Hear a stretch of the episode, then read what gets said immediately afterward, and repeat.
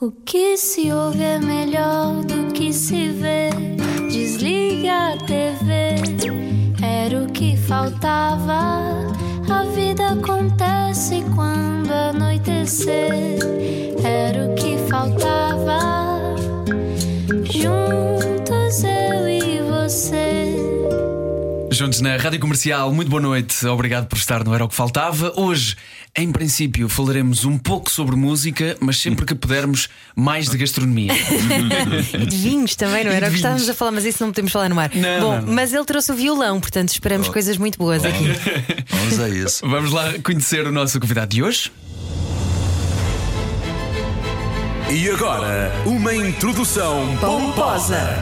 Diz que Lisboa é a capital da música em língua portuguesa e talvez por isso tenha criado o projeto Rua das Pretas, com fados, mornas, funanás, sambas, muita comida boa, umas cachupas lá pelo meio e que já juntou nomes como Caetano Veloso, Gilberto Gil, Ana Moura, Carminho, tantos, tantos, tantos. Pierre Aderne vive há uma década em Portugal, tem uma gigante base de fãs, curiosamente até no Japão, e vai estar em breve nos Coliseus para apresentar novo álbum a solo. Chama-se Vela Bandeira, Coliseu de Lisboa a 24 de março e Coliseu do Porto a 7 de abril. Bem-vindo. Muito Obrigado, bem-vindo. obrigado, obrigado. Como Prazer está? estar com vocês. Tudo ótimo.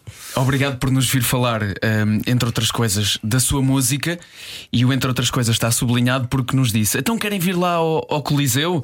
É que depois temos uma cachupa. E eu, eu que já estava convencido antes. Há uma cachupa nos convencido. bastidores e nós vamos lá. É, concerto em si tudo bem, mas o importante mesmo é a cachupa depois, né? Mas tu és uma espécie de mestre de cerimónias, és uma espécie de avôzinho aqui da malda. Avôzinho, mas não, não no sentido em que sejas muito antigo, mas no Sim, sentido em que sim. queres dar comida a toda a gente, Olha, que- que queres juntar toda a gente. Que bonito ouvir isso. É, eu tenho, eu tenho isso mesmo.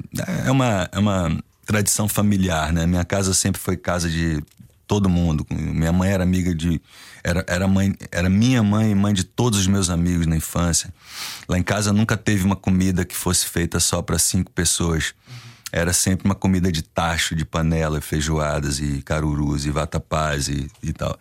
E eu acho que eu trouxe isso também para música. Eu acho muito bonito quando quando a gente pensa numa, numa comunidade musical e não só na, na, na- na cintura do, do ego, da música autocentrada, né? vem de uma escola da música brasileira em que a, a bossa nova era uma, um grupo de artistas que seguiam juntos e, e também depois na Tropicália com Caetano, Gal, Betânia, Gil, pessoas que eu tive o prazer de conhecer de perto e trouxe isso. Acho muito bonito quando quando vem uma, uma geração toda de, de artistas e eu procuro incentivar, principalmente os, os jovens lu- lusófonos da música, a seguirem nesse caminho. Muito mais bonito a gente falar do outro do que a gente falar de si próprio, né? e é isso, Rua das Pretas é um bocado por aí. Mas, mas sempre, sempre tiveste isso em ti de juntar pessoas para, para tocar, por exemplo, era mais importante do que o álbum que se vai fazer e quantos é que vai vender a seguir? É, Ou foi uma bom. coisa que foste descobrindo o prazer também. Eu comecei a fazer música porque eu tinha vontade de me comunicar através da arte, nem sabia que era, era música. Minha, minha família é uma família da- das artes plásticas, da- do, do teatro, e, e a música sempre teve ali. Então, a- gente nunca teve essa preocupação em casa, né, do, do resultado final e por que que aquilo que eu tô compondo se vai tocar mais ou menos nas rádios na altura e agora se vai ter mais ou menos streamings ou se, se eu vou ter mais ou menos likes. É, eu sempre disse que o, o mais importante para mim era a música feita do palco para trás e não do palco para frente. É mais ou menos quando a gente fica fica com aquela cara de, de, de selfie para fazer a foto.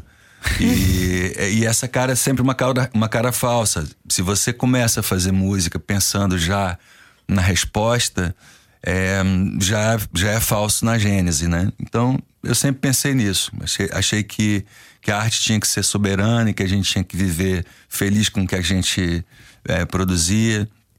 E hum, até agora tem dado certo, graças a A arte também é esse lugar de arte. verdade, não é?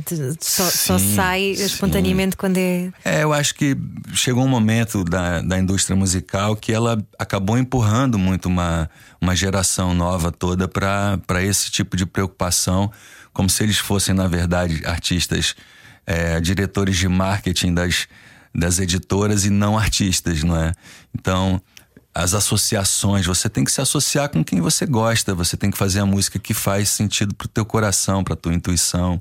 Né? Por isso que a gente vê as fadistas cantando de olhos fechados, porque elas estão conectadas com, é, com, com eles. E, e, e todo, todos os artistas que vão por esse caminho são os artistas que a gente gosta. é Você não sabe por que, que gosta, mas é porque eles são conectados com alguma arte e isso traz longevidade também na carreira, não é? Porque vários artistas fazem uma. lançam um single que pode ser um super sucesso e depois vão embora, né? Aquilo apaga. E quando a gente tem artistas que a gente, que a gente ama, a gente segue eles independente da, do, do sucesso momentâneo esporádico que ele está fazendo. Né? Independentemente né? das, das fronteiras do, do país onde está, porque Sim. tu acabaste por criar uma, uma legião de fãs pelo mundo inteiro e acabaste por te associar com pessoas também do mundo inteiro. E este teu projeto de Rua das Pretas é, é, é resultado disso também. É, na verdade, essa. A Rua das Pretas começou no Rio de Janeiro, numa rua chamada Nascimento Silva, que era a minha casa, que era a rua do Tom Jobim. E eu comecei fazendo esses encontros, lembrando dos saraus que aconteciam na casa do Tom. Então, é, a ideia é que a gente pudesse chamar amigos da música, da minha geração na altura, e que, pudesse, que a gente pudesse mostrar as músicas que ainda não estavam prontas né, trocando ali figurinhas cromos, como dizem vocês. E, e, essa foi uma ideia. Então, além dos brasileiros que estavam lá, isso eu estou falando de 12 anos atrás, né, é, a gente recebia em casa visitas de outros artistas né, americanos e, e canadenses e franceses e comecei a receber também visita de artistas portugueses. Veio um menino, um miúdo que estava lançando o primeiro álbum chamado Antônio Zambujo, e com Ricardo Cruz, que era seu produtor na altura, com Bernardo Couto na guitarra portuguesa. E foi incrível. Depois veio também uma banda que eu também não conhecia, uma menina chamada Sônia Tavares e os Gift, o John Gonçalves. Ou seja, é, foi foi muito fácil perceber naquele momento, porque no Brasil, na altura, a gente sabia pouco mais da música portuguesa do que Amália, Carlos do Carmo e o Pop Vira do Roberto Leal. Então, foi um susto, né? Eu percebi que a, gente viveu em cima de. vivendo A gente viveu uma, uma, uma soberba da música brasileira, achando que a música cantada em português era música portuguesa, era música brasileira, não é? Então, de repente, veio aquilo tudo, essa geração toda e tal. E, curiosamente, os artistas de fora, como que não falam português, mas que amam o que a gente faz dos, dos fados, as, as bossas aos sambas, começaram a bater na porta. Madeleine Peru, Melody Gardot, Jesse Harris, Nora Jones. Poxa, eu quero estar tá perto dessa música que esse pessoal fala, né? É, que esse pessoal canta em português, né? E depois comecei a perceber uma coisa muito rápida, inclusive muito ligado com a rádio também que quando a gente escuta uma música em inglês, a gente não tem a preocupação de, de perceber da onde o artista é. Ah, será que ele é do Reino Unido? Será que ele é da Nova Zelândia? Será, será que ele é dos Estados Unidos? A gente percebe o que? A língua. Ih, está sendo cantado em inglês. Ah, ok. Por que, que então a gente tem a preocupação, ou teve a preocupação até agora, de, de perceber. Ah, será que ele é brasileiro, cabo-verdiano, é, português? Não, está sendo cantado em português, né? E finalmente eu acho que a gente chegou nesse momento em que a gente percebeu que a música feita no Brasil, em Portugal, em Cabo Verde, em todas as latitudes que falam português, nos pertence. Né? A gente tem esse sentimento de pertença. Né? Ana Moura vai lá na roda de samba hoje do Caio Sodré do Vivo Samba. Né? E também eu vou na, no submundo do Jair São com Tito Paris ouvir as mornas. E depois todos juntos vamos aos, aos fados de Alfama Madragoa. Então a gente descobriu que a gente tem a patente disso tudo. E eu acho que esse aqui é o grande momento que a gente vive hoje.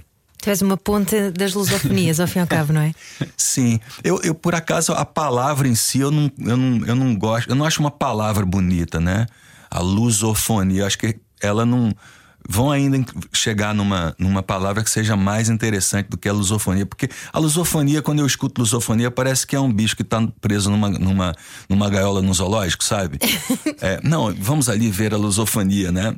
E tudo que a gente faz é isso, não é? E, e eu acho que a lusofonia, quando eu escuto a palavra, me remete a um, a um estilo de música Sabe quando a gente começou a ouvir música do mundo? Ah, road music. Aí o old music parecia que era o tambor que aquele menino tocava lá no, no, no, no, Gabão, né? Quando old music é a música que se faz no mundo todo, né? Mas eu acho que a gente tá num momento fantástico. Tem uma história, inclusive, né? Eu era. Quando eu cheguei aqui, eu, eu fiz esses saraus aqui em casa e as pessoas achavam meio estranho, né? Por que, que ele tá me convidando pra casa dele? Porque era uma coisa normal. A gente tava falando dos abraços, né? Quando, quando você vai pros. É verdade. Você tava falando, você vai pros países nórdicos, as pessoas tomam um susto quando você vai dar um abraço, né? e há 10 anos as pessoas tomavam um susto quando eu convidava as pessoas para irem à minha casa tocar, né? Então pa passou por lá dessa turma que era essa turma nova, Luísa Sobral no início da carreira, e Mário Lajinha, e Jorge Palma, enfim, aquelas noites que viravam dias, dias que viravam noites, aquelas coisas Também todas. queremos ser convidados para essas noites. Já estão convidados.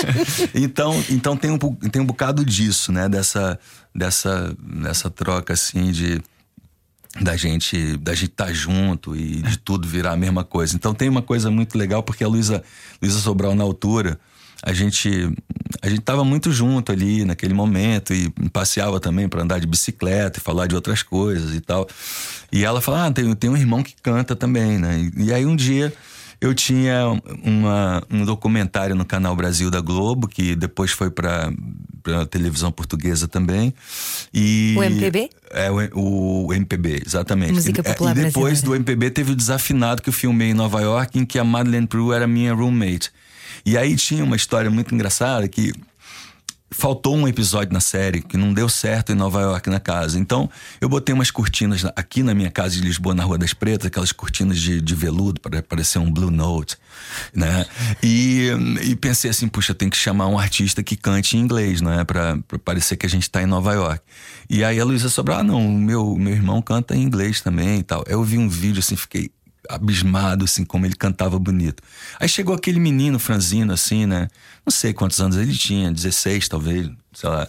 E sentou e começou a cantar, né? Eu fiquei completamente emocionado. E as pessoas que estavam ali também, ele cantou uma música do Chet Baker, né? E foi um negócio, assim, um susto, né? Da gente. Da gente e depois eu vi, né? Aí eu, quando, quando ele ganhou o Festival da Canção, eu, eu até mandei pro Caetano, né? Que a gente conheci Caetano com 4, 5 anos de idade. E sempre que eu tenho uma novidade boa, eu conto para ele. Aí eu contei e falei: olha, tem esse menino e ele foi ver, né? E tem uma coisa muito curiosa: quando ele ganha, tem uma jornalista que pergunta na saída para uma jovem inglesa que estava do lado de fora do, do, do- da casa de concertos lá de Kiev, né? E ela pergunta assim para a jornalista: Do you like Portuguese? Aí ela responde: "Ah, Is Portuguese what Salvador Sobral sings? Aí ela responde: Yes, so I like it very much. É lindo. Né? É tão bonito, né? E, o- e o Salvador acabou por cantar a música com quem ganhou o festival com o Caetano. Com Caetano, Mais depois, tarde, acabaram por exatamente. É. cantar juntos essa música. Eu gosto de ser cupido de relações bonitas. Que lindo. Esse, esse cupido de relações hum, acabou por dar, dar início também a, a que este. Dar início, não, não o início do projeto, mas acabou por transformar este projeto numa coisa maior, porque o facto de levares toda a gente para a tua casa levou a reclamações dos vizinhos suficientes para ires fazer isto para um sítio onde se possa mesmo cantar até às tantas. Olha, foi revelada então a, a razão da gente estar no Coliseu. É Exatamente isso que eu disse. Exatamente. Já nunca via toda a gente É. lá, não é? Eu já tive eh, mixed feelings, né, em relação aos, aos vizinhos, né? Já tive momentos no Rio de Janeiro que realmente foram. Tavam, teve um- uma noite na minha casa também Maria Gadu no início de carreira, não tinha nem lançado o álbum, e o Wagner Tiso, um grande pianista, né? É, da, do Clube da Esquina, Milton Nascimento e tal. E o vizinho de baixo já cansado de muitos e muitos saraus, né? É, teve um ataque de fúria, mais ou menos aquele. Parece aquele filme do, que o Alpatino fez do, do Dia de Cão, né? Ele resolveu destruir a porta da minha casa com um taco de beisebol, né? E bateu, então, o- no, no braço do, do pianista e tal. Foi uma confusão danada, né? E depois levaram aquilo. Bom, mas era uma pessoa que não. Pronto, não. não, não, não gostava daquilo, né? não gostava daquilo que eu digo, eu não gostava da vida, né? não era da música, né? Mas aqui em Lisboa teve uma situação muito curiosa há poucos dias. Minha casa tem um quintalzinho e a gente ensaia, né? Na Rua das Pretas com essa turma toda. sambas e fados. E há dois dias eu estava andando na rua, indo para uma gravação no Namus, e uma e uma vizinha chegou, uma vizinha, quer dizer, só soube porque ela era vizinha quando ela nos abordou. Olha, desculpa, vocês são aqueles que fazem música naquele prédio amarelo ali? Eu, eu eu não, nunca. Ah, sim. Não, é porque aquilo é uma. Aquele, aquele quintal, todos os prédios à volta, aquilo tem uma acústica que a gente escuta absolutamente tudo. Aí eu falei, fu. Caramba. e aí ela falou: não, era só para dizer o seguinte: fala pra gente a hora que vocês ensaiam, porque a gente adora. E eu coordeno todos os vizinhos, a gente tem um, um sindicato dos vizinhos ali do bairro, e a gente fica sempre tentando adivinhar que hora que vocês cantam. Oh, né? que delícia! o contraste, o contraste entre vizinhos é qualquer coisa. Olha, já falaste aqui várias vezes do fado, e eu ouvi, ouvi uma, uma frase tua Bom, que de muito que nós temos do fado presente nós, eh, em nós, em Portugal, eu nunca tinha ouvido esta, esta frase. Acho muito bonita e quero dizê-la aqui na rádio comercial. E disse o nosso convidado Pierre Raderne: O fado é para mim sexo com amor. Era esta a frase. e de repente as vendas de fado disparam. Olha, olha, acho isso sim. É, eu tenho um pai português, né? Então fado sempre teve na minha casa aquilo que eu disse há pouco de Amália Carlos do Carmo e o Pop Fira do Roberto Leal, é para o Brasil como um todo, né? Na minha casa a gente sempre teve uma relação um pouco mais profunda com o fado. Então, uh, eu acho que o fado realmente é uma música que representa nós todos que falamos português. É uma música de alma. Quando eu vejo uma fadista de olhos fechados, com os pés é, no chão, cantando um fado, principalmente a capela, aquele momento que os instrumentos ainda não entraram, parece que é uma relação telúrica, né? Que aqueles pés ali estão tem raízes ali naquele solo, né? E, e que eles cantam de olhos fechados até para eles terem essa conexão desse amor que eles estão cantando, né? Então eu nunca duvidei num, de, um, de uma fadista can, é, cantando qualquer poema, né? O poema sempre foi entregue de uma forma muito muito íntima. E na altura eu falei, nem lembrava que eu tinha falado isso, mas, mas disse e, e sublinho. o Sam daqui dá uns dias esteve cá e, e, disse que ele próprio, quando faz hip hop, tenta uh, fazer o mesmo que, que, se faz no fado, que é o fado acontecer, que é uma coisa muito bonita. Que é? bonito, é? que bonito isso. é isso mesmo, eu acho que é, o fado tem essa peculiaridade, né? Não é à toa que é, a Malha levou o fado para o mundo inteiro, né? As pessoas, você pode até não entender a música, mas você já é, quando escuta, né, o fado, mesmo as pessoas que não tem uma tem uma, uma, uma curiosidade, a Rua das Pretas quando saiu da minha casa em Lisboa foi para um palacete no Príncipe Real, porque essa questão, né, tinha que receber mais gente. Na minha casa só cabiam 40 pessoas. Começou quando uma só como a, a, minha sala, né? Quer dizer, apertadinho, antes da pandemia, né? Onde as pessoas se abraçavam e sentavam umas nos colos das outras. Bons tempos. e, e alguém, um fã, um seguidor meu do Japão, falou assim: vi essas pessoas todas, né? Tem uma foto de um desses saraus que tá é, Caetano, Gil, Carminho, Camané, Ana Moura. Um sarau que a gente fez depois de um show do Caetano em casa. E aí eles falaram assim if you ever go to Lisbon, don't miss this acoustic jazz club, Rua das Pretas, que era o hashtag que a gente usava. E a gente pensou assim, poxa, vamos então fazer uma.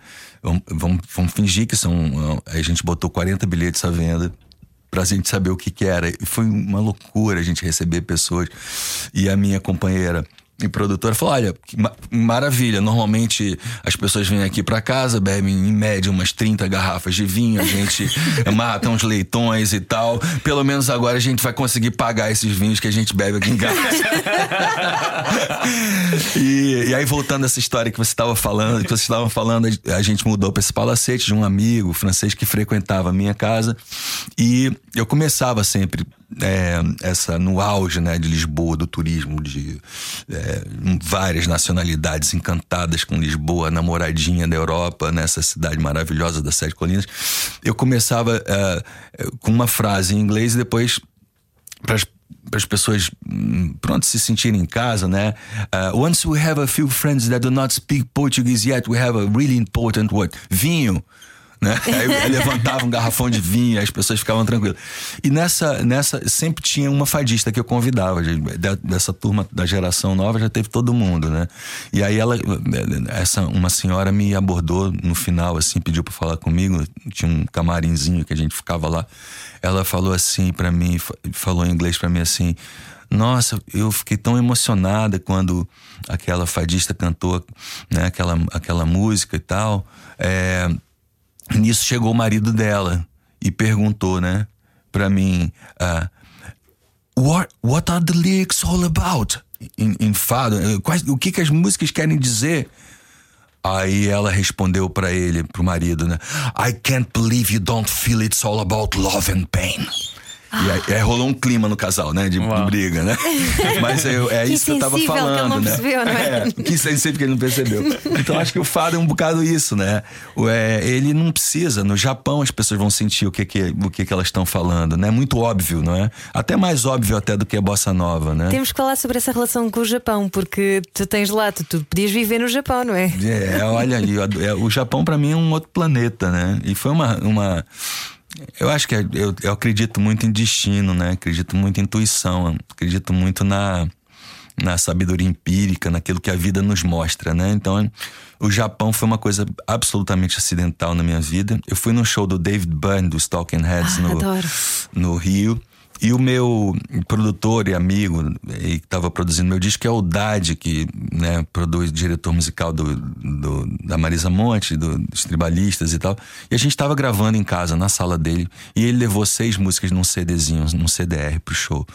E botou o meu e-mail e tal no, no CD. E no final a gente foi falar, é, é, tava eu, ele e a Marisa indo no camarim.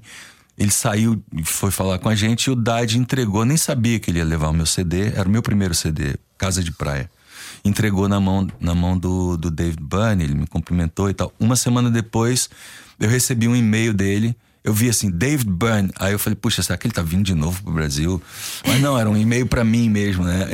Não era uma newsletter. e eu, e eu, garoto, assim, falei, caramba, um e-mail do David Byrne. E ele me chamou pra, pra Nova York pra, pra negociar o lançamento com a Luaca Bop, que era o selo dele.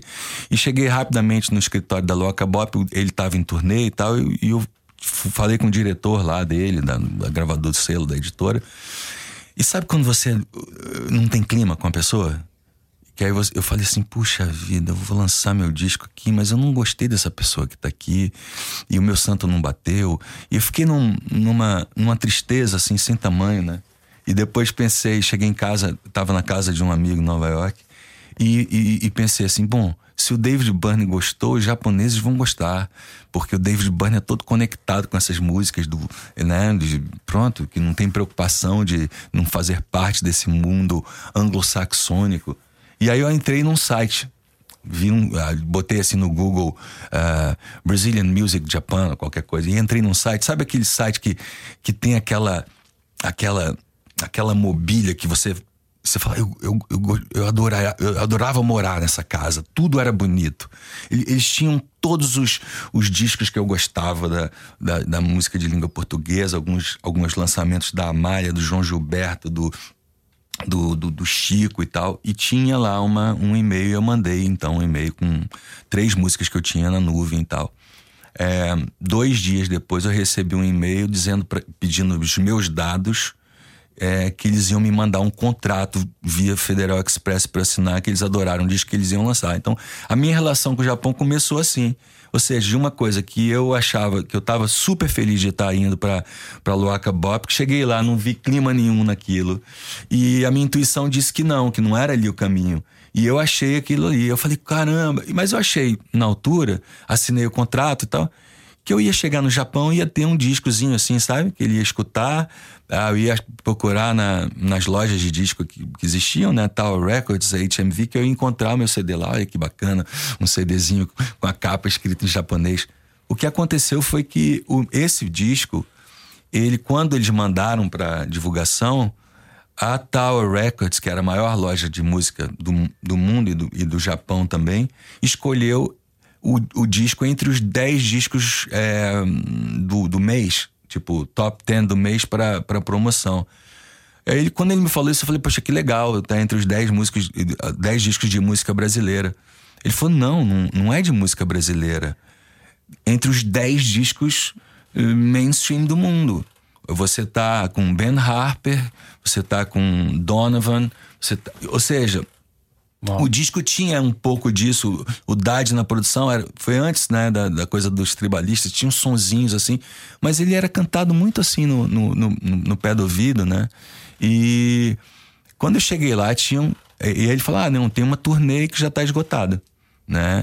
É, essa turnê é, você vai fazer oito cidades. Eu cheguei em Tóquio nas lojas e tinha um cartaz assim, mas do, do, tamanho da parede, assim, do pé direito da, da coisa, né? E, e, eu falei assim, puxa vida, né?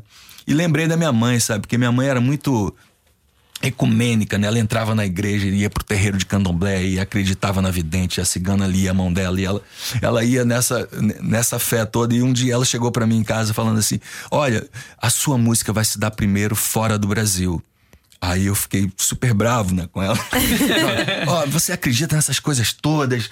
Que absurdo, minha música não tem perfil nenhum para ir. Olha, mãe, eu, eu sei que você me ama e como todas as mães fazem, que você é uma mãe coruja, que tá tudo certo. Olha, não, eu só, eu só, só dei um recado para você, não fica triste, né?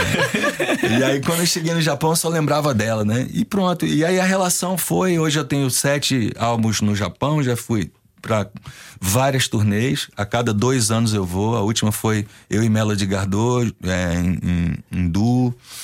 E o Japão viveria lá, até por conta dos saqueios. Ah, pois, ah, pois é. Eu também adoro o Japão, é lindo morrer. Vamos só relembrar que Pierre Aderne está à conversa connosco, aqui não era o que faltava. Estará nos Coliseus de Lisboa, dia 24 de março, Coliseu do Porto, dia 7 de abril.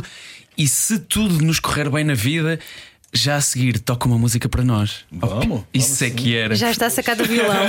Fique connosco para a segunda parte do Era o que faltava. Adoro. Eu vou fazer o seguinte: ao invés de eu tocar uma música só, assim, eu vou, eu vou fazer um, um medleyzinho de coisinhas Mas deixa só para a publicidade primeiro. Espera aí, ah, Pierre Aderne. Vamos, vamos fazer um intervalo e voltamos já. Mas está pronto, ele está Sempre pronto. a abrir. Era o que faltava. Com João Paulo Souza e Ana Delgado Martins. Juntos eu você. E agora juntos, no Era o que Faltava, tal como prometido, ouvimos Pierre Aderne, o nosso convidado de hoje, que está dia 24 no Coliseu de Lisboa e dia 7 no Coliseu do Porto. Bom, vou começar com uma musiquinha, um fadinho, como que eu brinco. Nesse encontro do Rio de Janeiro, o, o Zambujo me pediu então para escrever uma, uma música para ele. Um fado, eu falei, olha, no máximo fadinhos, nós somos brasileiros. e hum, essa música foi, deu o nome do álbum de estreia dele no Brasil, se chama Guia, e diz mais ou menos assim.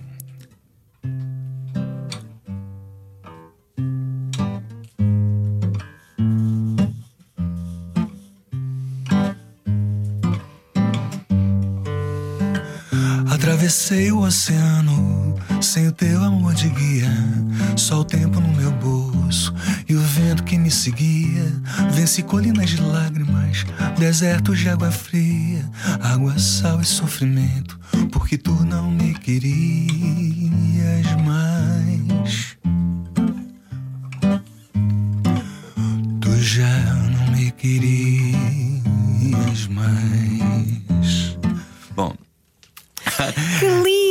cantar de olhos fechados. Olha, pois é, lembrei, lembrei dos, das fadistas. Nós queremos mais. Depois, depois um amigo meu, cineasta português chamado Ivan Dias, falou: ah, tem uma fadista para te apresentar por Skype. E ela tá gravando o primeiro álbum produzido pelo Gustavo Santolária, do Barro Fundo. E ele, quando ele me mostrou, ela veio falar comigo. Eu falei: Uau! Então eu vou compor uma música pra gente cantar junto. E compus outro fadinho chamado Fado dos Barcos, que tá no meu álbum A Água Doce. E essa cantora era uma menina chamada Cuca Roseta. Era e é, né?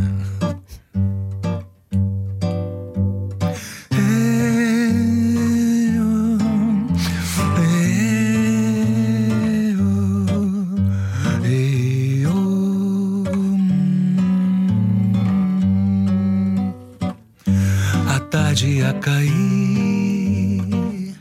os barcos a passar e as velas desses barcos iluminam as luzes desse mar. barcos que navegam e se encantam no outro mar. Há barcos que balançam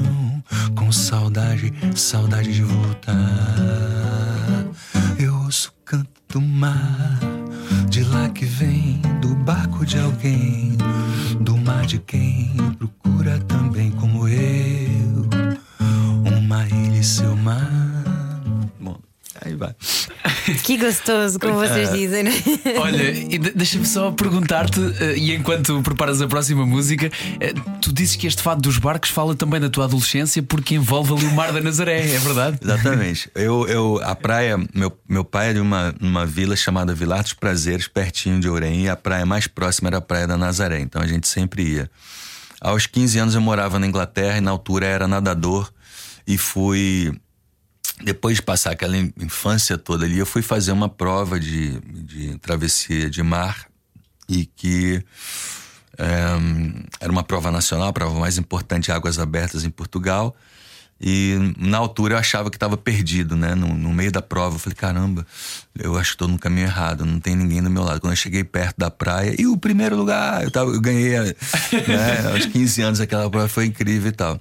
E me chamou muita atenção, eu lembrei da minha infância quando eu cheguei, porque eu vi tantas mulheres vestidas de preto com aquelas sete, né, Sete saias. saias e, e tudo. E quando eu era criança eu perguntava, eu tinha meio um medo, né, da- daquelas senhoras. O que que é? Ah, são as viúvas dos, dos pescadores que não voltam e tal. E quando eu conheci a Cuca nessa altura, eu lembrei dessa história, lembrei da Praia da Nazaré e pensei numa daquelas viúvas olhando o mar, esperando um barco que nunca chega. E a história dessa canção é essa. Que lindo. Uau. Como é que foi vires viver para Portugal? Olha, é, Portugal, eu, vi, eu, eu, bom, eu venho de uma cidade, apesar de ter morado também no Nordeste, também em Brasília, o Rio de Janeiro é a cidade da minha família, né? A minha cidade. E o Rio de Janeiro é uma cidade muito portuguesa, sobretudo a imigração portuguesa dos anos 30, 40 e 50, é, portugueses majoritariamente do, do norte de Portugal, né? Porto, Minho, aquela região toda, traz os montes. É, o Rio de Janeiro é muito português. Então, as padarias, os botecos, as, as pequenas lojas e os palavrões, né? Que a gente no, no norte eles falam muito palavrão. Então, no Rio de Janeiro, quando você gosta de alguém, você xinga a pessoa até o. Enquanto. "Oh, ah", enfim, fala aquelas coisas todas. E então a gente brinca que palavrão no Rio de Janeiro é vírgula, né? É, quando eu vim para Portugal, é, o meu pai resolveu sair de Portugal, né? É, gentilmente convidado pela PID no, há muitos e muitos anos. É, e eu sempre tive vontade de vir para Portugal. Inicialmente em 2002. Depois aquilo não deu certo porque tive ali umas questões é, que tive que ficar, não é, é, profissionais no, no Rio. Quando eu vim para Portugal em 2010, foi um momento que o, Rio de Janeiro estava perdendo Portugal, estava perdendo o comércio local, estava perdendo essa relação da vida de bairro, né? Por, por todas as questões sociais e, e tudo. Então foi um reencontro. Para mim foi uma, uma redenção, na verdade. Foi como se eu tivesse é, de regresso à casa. É uma casa que eu nunca tinha vivido de fato, né? A casa da minha família, das minhas memórias, dos meus avós paternos, da cultura, da culinária, né? E foi, foi isso. E ag- agora que dizes isso, faço um salto para vários anos depois, já viveres em Portugal mais de uma década. Em 2000 e- neste ano, 2022, lanças o teu sétimo álbum chamado Vela Bandeira e dizes que o álbum fala, o álbum fala de saudades de um Brasil que já não existe.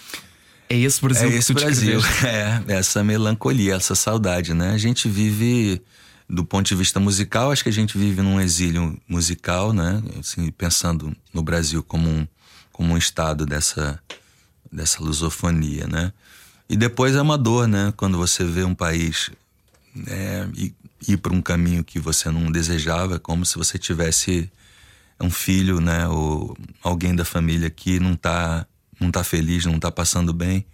E tudo que eu posso fazer pro, pelo Brasil é escrever o meu amor através das canções.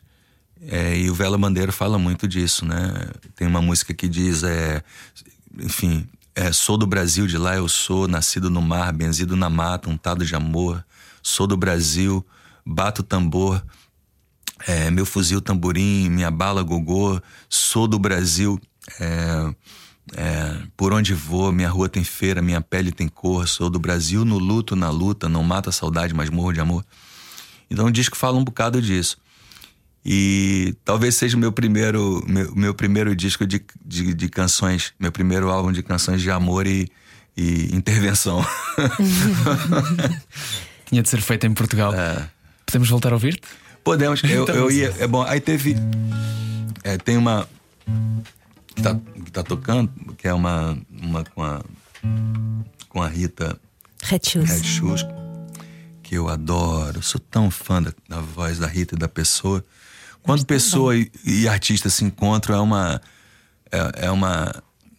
É uma loteria, né? Assim, um prêmio na loteria. E a Rita é essa pessoa que. Sempre digo, né, que a gente não pode trazer pro palco quem a gente não pode convidar pra sala de casa, né? E a Rita, além da grande artista que é, uma pessoa maravilhosa. Então, tem essa que eu fiz com Fred Martins e tem uma história curiosa.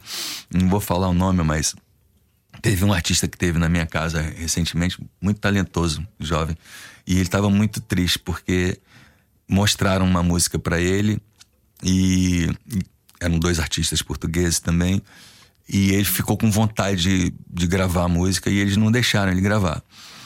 É, a música nem sequer estava no disco dos outros artistas, mas eu entendo isso também, porque às vezes você, você faz uma música que você acha que é para você. E ele tava muito triste. Não, não fica triste, não. E a gente vai fazer uma música para você cantar. E aí eu fiz uma música para ele junto com, com o Fred Martins, que tava nesse dia nesse sarau lá em casa. E ele falou assim: Ah, não, gostei e tal. Mas eu vou mudar umas palavras. Aí eu falei: Não, não, não mudar a palavra, não, poxa. Eu tô te dando uma roupa, você já vai querer pintar a roupa que eu tô te dando? Depois a gente faz outra para você. E, e aí eu comecei a tocar e lembrar da, da voz da Rita e chamei ela. É, como é que é? Guardei debaixo da minha língua o que não pude mais cantar. Versos presos, melodias longe de ti do luar disse que era fácil alimentar-me da paixão que deu a luz na madrugada no ventre da solidão. Eu vesti-me com este fato para viver um amor eterno, um retrato em branco e preto de inverno Fecho os olhos a lembrar de nós dois como era antes. Estou contigo a dançar em diamantes.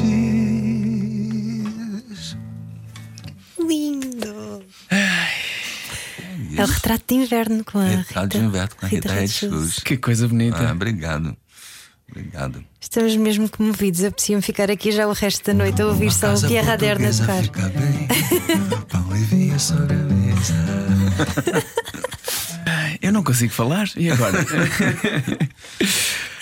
Obrigado. Pierre, que coisa bonita. Eu vou só voltar a relembrar, porque neste momento estou a desejar muito lá estar também que é já esta semana, é no dia 24 e portanto falta mesmo pouco.